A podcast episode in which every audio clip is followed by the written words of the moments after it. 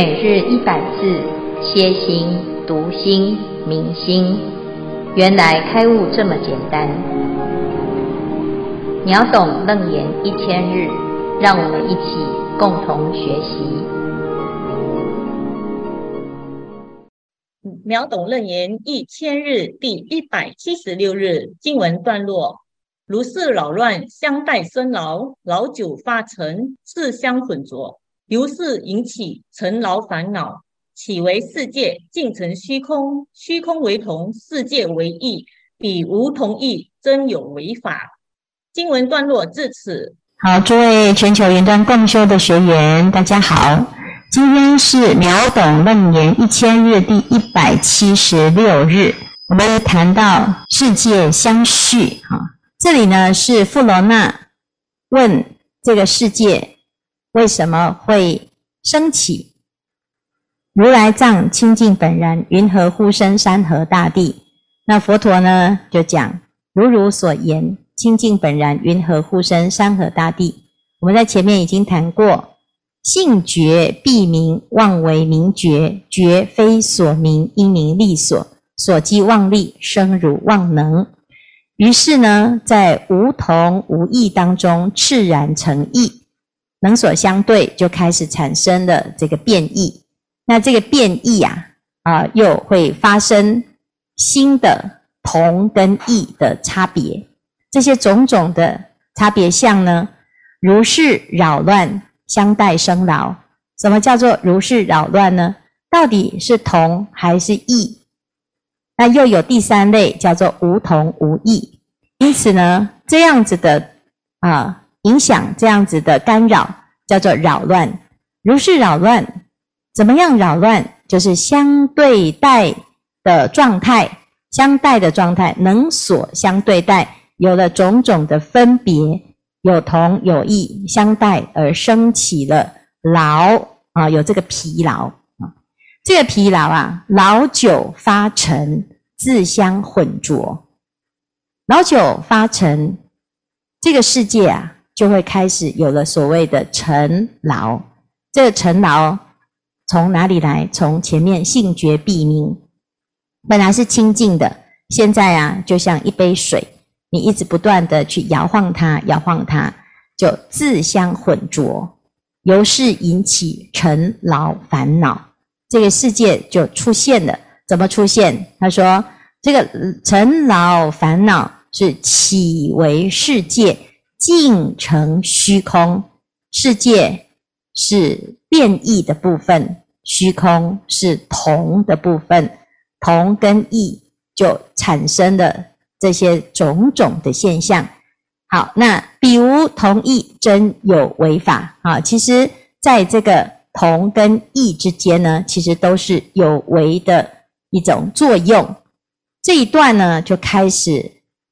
由下而衍生出三种相续，来解释富罗那为什么啊有这样子的世界的现象，在这个世界当中有世界相续，有众生相续，有业果相续。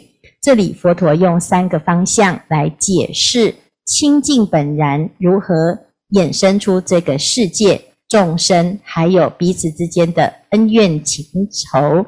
纠葛不清的这些相续的关系跟现象。好，那因为呢，我们接下来要看佛陀的解释啊，佛陀的说明。那在说明之前，我们先请啊，在科公馆作为一个科学家啊，作为科学人来对于世界有一些探索啊。那法格是我们啊宝严禅寺的。学习研发长啊，那他对于长期以来呢，对于这个科学界的观点有非常深入的研究。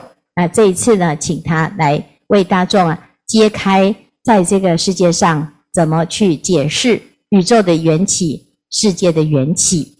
好，请法格，阿弥陀佛，阿弥陀佛，感恩师父。那呃，法格就是在科公馆服务的格子。那现在要跟各位来科普一下哈，那有关科学的这个角度上面来讲，所谓的科学呢，其实它是呃以以研究为基础的一个系统性的一个知识体系。那基本上可以分为人文的方向跟自然科学的这两大方向。那科学呢，基本上就是透过观察、假设跟验证的方式，好，包括实验的，去建构这个知识体系。那我们比较重要的是要看万物的形成，是从自然科学里面去看。那分科分类去看的话，分作三大类。第一个是物质怎么来的，物质它到底是哪些真理？还有一个方向是环境，就是包括天文啊、地球科学这些。那最后一个是谈的是生命，就是生物的这方向。这三三个方向的科学，那这里面还有很多的科别来去做研究。那在这边我们要谈的是宇宙万物，它从没有到有开始，大的方向。像天文，像星球，它怎么来的，是有密切的关联性。所以科学家透过天文宇宙的观察，慢慢的去建构一些假设，再去求证它是不是这样子。所以有一个理论叫宇宙从没有到有，是一个爆炸，一个大爆炸的一个起点。爆炸之后，从没有到有开始，就很多东西散开来，有气体啦，有尘埃啦，那一直扩张。那科学家用什么理理论告诉说，为什么会这样扩这样子扩张呢？它其实是观察外太空的电磁辐射，发觉到这些电磁辐射有所谓的红移的现象，红外线移动的这个现象。认定各个星球空间彼此拉开距离，所以宇宙是爆炸一直扩张的这个理论。那甚至于从天文望远镜也看到很多的星团，它是有一个动态旋转的这个概念。于是我们就会知道推论说，一千呃一百三十八亿年前宇宙大爆炸之后，到了。太阳系产生是在四十六亿万年前，这些粉尘跟气体，它形成一个旋转的团状星云。好，那星云的这个不断的旋转，那在我们这里就称为银河系当中的太阳系。那太阳系呢，因为它太阳质量不断的燃烧，不断的吸引周边的物质，那这个吸引力慢慢就被压扁。好。因为惯性，因为引力，哈，那不断的压扁之后，就形成几个轨道，这几个轨道上面就形成一个一个的星团，慢慢的冷却下来，就变成我们的星球。下一页，那这个星球形成之后，讲我们的地球跟生命的关联性。它是有很大的密切相关，因为星球慢慢的冷却下来，稳定了，变成我们居住处所。但是呢，人类还没出现。这个星球形成之后，它慢慢冷却下来。刚开始呢，它可能是一些一些岩浆啦，冷却之后有一些尘埃、水汽，甚至于这些岩浆、火山喷发之后有雷电啦、暴雨啦，哦，水蒸气蒸发。那慢慢的，它有陆跟海的形成，甚至有外外界来的所谓的呃陨石打击到地球上面来，慢慢形成凹凹凸凸的很多的洞穴。那陆地产生了，海洋产生了，然后呢，大气产生了，臭氧层产生了，开始地球有受到保护，它的生物就慢慢诞生出来。下一页。那我们讲说。前面讲的是物质，后面讲的是环境。它其实这些环境都是为了这个环境里面的生命的诞生、生物的诞生去营造那个可能性。所以刚开始的时候呢，在地球的表面它是没有氧气的，那它所产生的就是从无机的东西开始产生有机的生物。那可能刚开始是单细胞，它也不需要氧气。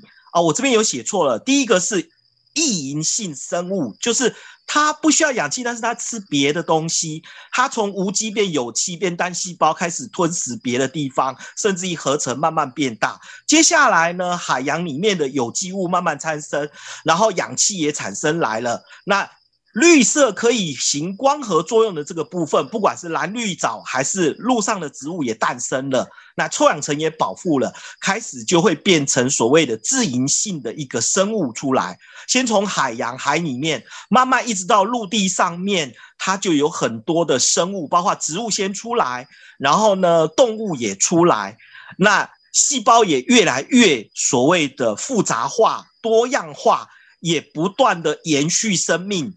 好，就是繁殖的这个部分。但是我们看到这个繁殖很好玩的是，它有很多的多样性，但是它又有延续性，这个就造成后面有很多的变化。所以科学对万物诞生这件事情，是从物质、环境跟生命这三个角度来谈。那今天先科普跟各位介绍一下，在科学的这个认知上面是目前这个方向。那以上报告，阿弥陀佛。明天呢，我们会有佛法的观点，应该比较简单。谢谢格子啊，来看看大家有什么问题要来发问啊，问格子啊。啊，那我来问问题可以吗？我是一真。好，请说。嗯。那个呃，格子刚才说的呃非常有趣，因为他很循序渐进的这样把科学的理论说出来。然后我想请问格子说，那其实那如果说科学讲的这么有道理，那为什么我们还要往呃佛经上去学习？那怎么样把呃佛经的道理呢？就是说，这这两者之间科学呢？在讲这个生命的变化，怎么宇宙形成的？你觉得说这两个有相通的地方吗？还是完全是各自独立？是，阿弥陀佛，报告一下，科学它是一步一脚印，从大胆的假设小。哦，大胆那个仔细的观察，大胆的假设，开始去验证它的对错，甚至于做实验，甚至于去用数学公式去推算，然后是站在前人的累积基础上面，开始被认可，这个道理是对的，这个学说是对的，然后这个学说才会变成典范。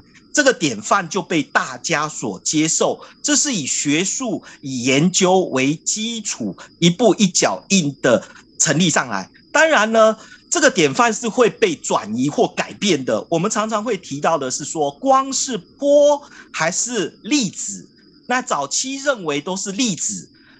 那这个粒子的这个典范是以牛顿为主，但是后面你会发觉到，诶。它也有光的特性，所以当这个学说被提出刚开始的时候，不是被接受的。慢慢的，很多的论证实验证明它这个方向也是对的，所以两个性质都存在。所以科学它是一步一脚印，慢慢被观察、实验确认下来，而不是一下子就顿悟了。那我们很荣幸的能够发现到。呃，在佛经里面所提出来，不管前面的所谓的最小的物质，还是现在要谈的世界的诞生、生命的诞生，好，那它跟目前几百年来的科学研究成果，跟几千年所留下来的经文字句，都有相呼应的地方，让我们觉得非常的感动。好，以上报告。嗯，非常好哈。这个科学呢，在发展的过程啊，诶，有可能会被天推翻，就是典范的转移哈。甚至于有时候呢，有的科学家呢，他提出来的理论还会被当时的主流思想所驳斥哈。那也有很多的论派。那佛经里面所谈到的这个内容啊，哈，其实是佛从佛陀的修正，他不是自己去啊。诶，这个就是去发明了一套啊自己的世界观哈，而是而是他也是用科学的方法，他仔细的观察，好，那他不是大胆的假设，没有，他是直接实相的观察。那他怎么能够有这样子的观察？其实他是在禅定、甚深禅定当中去观察到，哦，原来这世界啊是这样子来转变，这样子去改变，它不是假设啊，那。但是科学呢，它因为啊啊工具观察的工具啊啊，就是随着时代的发展，它也会有工具的哎这个推陈出新，甚至于发明出更好的工具去观察哈。那毕竟呢，还是用肉眼，还有我们的意识，就是前人的累积啊，这个经验呢，来去做推算，有一些哎是没办法去印证好。那在这个整个发展的过程当中，哎，它渐渐的接近了真相。那佛陀呢，他是用禅定直接入甚深禅定，在实相的境界当中观察了这个现象，哈。那他会有不谋而合，但是如果归根结底呀，啊，其实佛法的啊，这个整个世界观是更完整啊。那这个科学界的发明呢，其实还有很多的争论哈。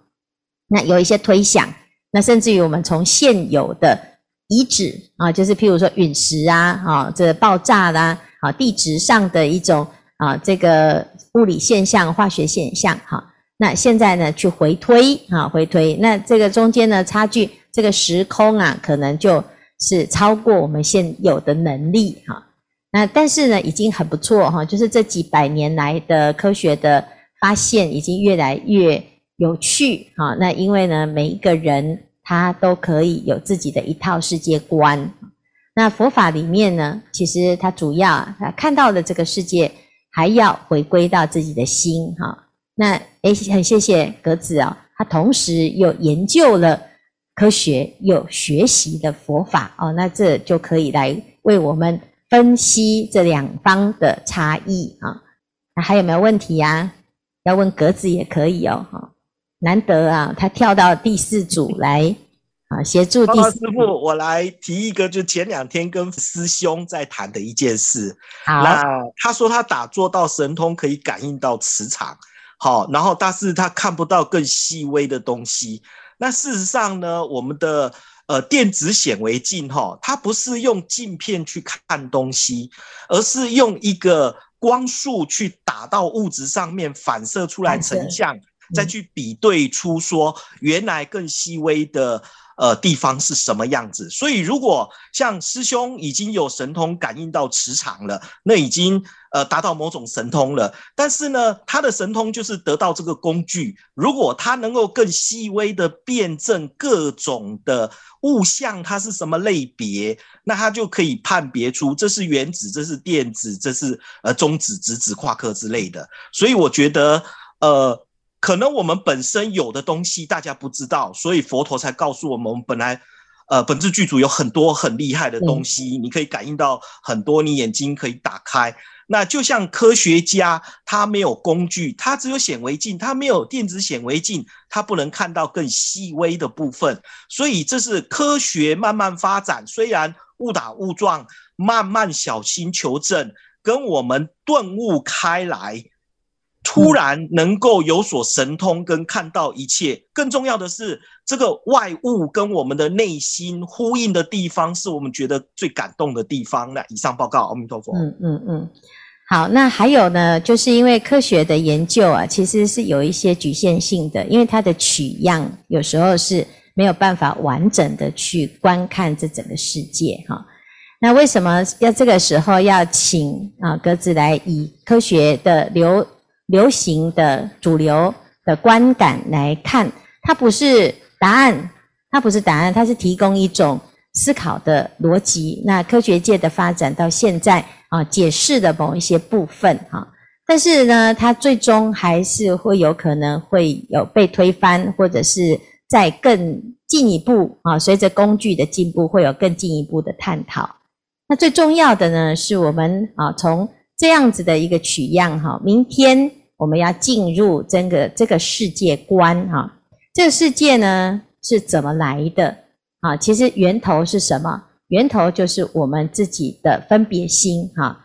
这个分别心啊啊叫无同异中自然成异啊。那这个世界的本来是没有东西啊。那刚才所谈到所谓的爆炸啊，其实这爆炸就是一个能量的变化。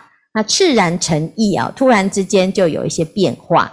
那变化了之后呢，在这里面有一些是啊，相同的物质会共同聚集啊，所以呢，就是从不同的变化当中呢，会产生同类相吸啊，所以形成地水火风的这一些差异哈。那明天呢，我们看到的会啊，就是从佛陀的角度，那是非常非常精准的去讲这个变化啊。那至于呢，有的人啊，他读了科学之后，他只相信科学。他就觉得佛经讲的不合理，那如果相信佛法的呢，又觉得佛法是最究竟啊。那科学的论点呢，不不彻底，很容易呢造成偏差。那事实上呢，其实我们呢，就是用一个很客观的角度去看看，有不同的人，每一个人的角度观感，还有他的背背景不同，当然可以对这个世界有很多的解读。最后呢，是还是要回归到自己这个心哈，就像我们刚才讲的，诶，我修行啊，哦，回到自己的心。那他说他有神通，那不认同的人就会说，你这个神通算什么神通啊？你你这样就可以说你是神通。其实对我们来讲，人人都有神通。佛陀讲，人人都有神通，只是我们的执着和意识把它设定了之后，障碍住了。啊，什么叫做神通？我们讲以前呢，啊，这个没有通讯的时候啊，千山万水好不容易见上一面，那其他的时间呢，你可能也不知道那个人在哪里。现在一通电话啊，就可以讯息的去传递啊，那乃至于呢有视频啊，那现在这个时代是过去前所未闻、未未见、前所未闻。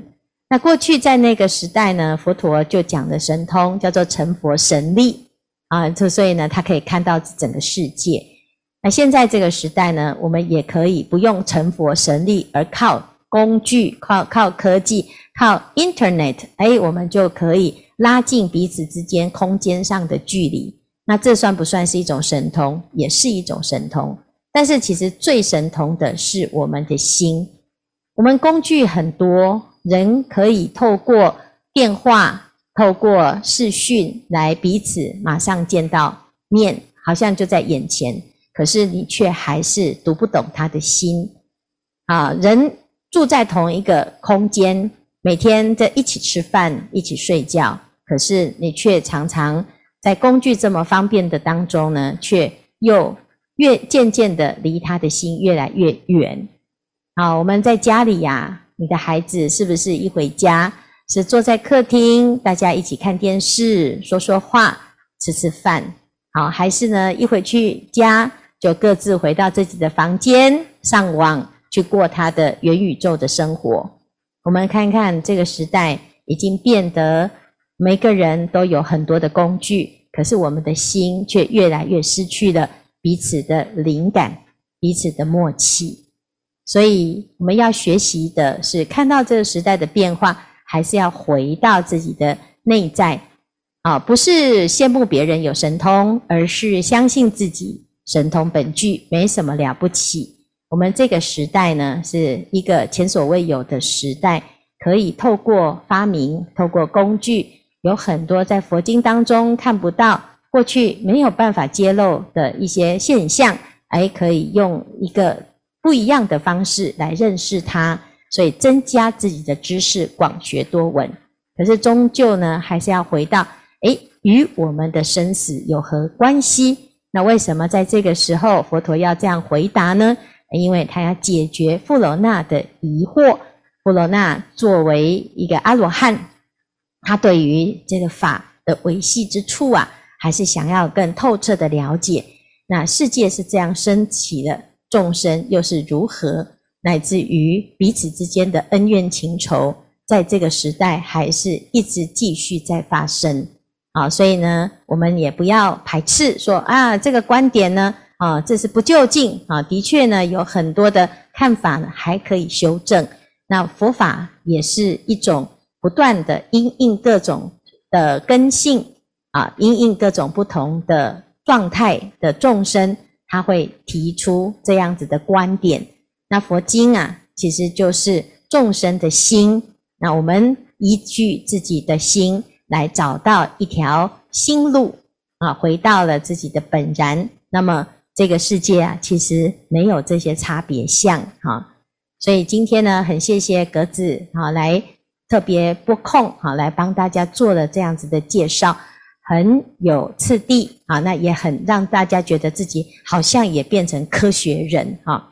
那以后呢，在说到佛法的时候，我们彼此之间呢，就可以互相来对应，好，但感觉更有说服力哈。那当然呢，你不信者，当然也可以挑出很多的毛病啊。相信的人呢，自有他的收获哈。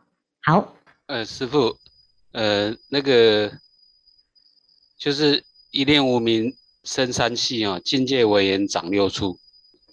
那反复用无名的无名的心哦，现出山河大地。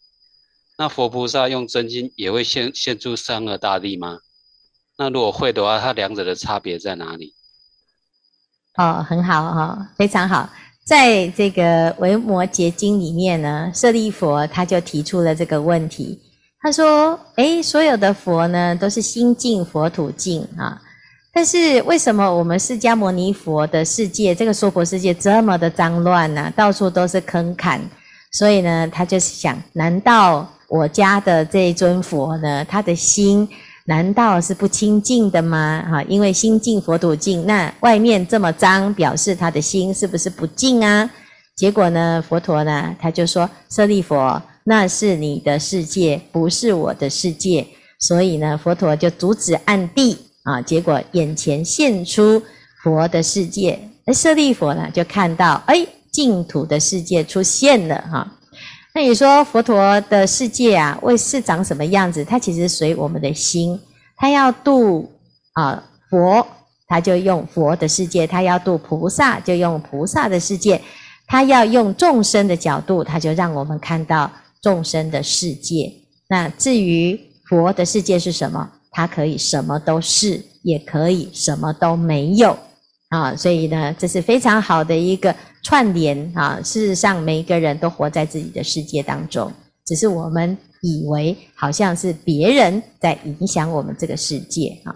好，那这是非常有趣，可以继续观察，继续去思考。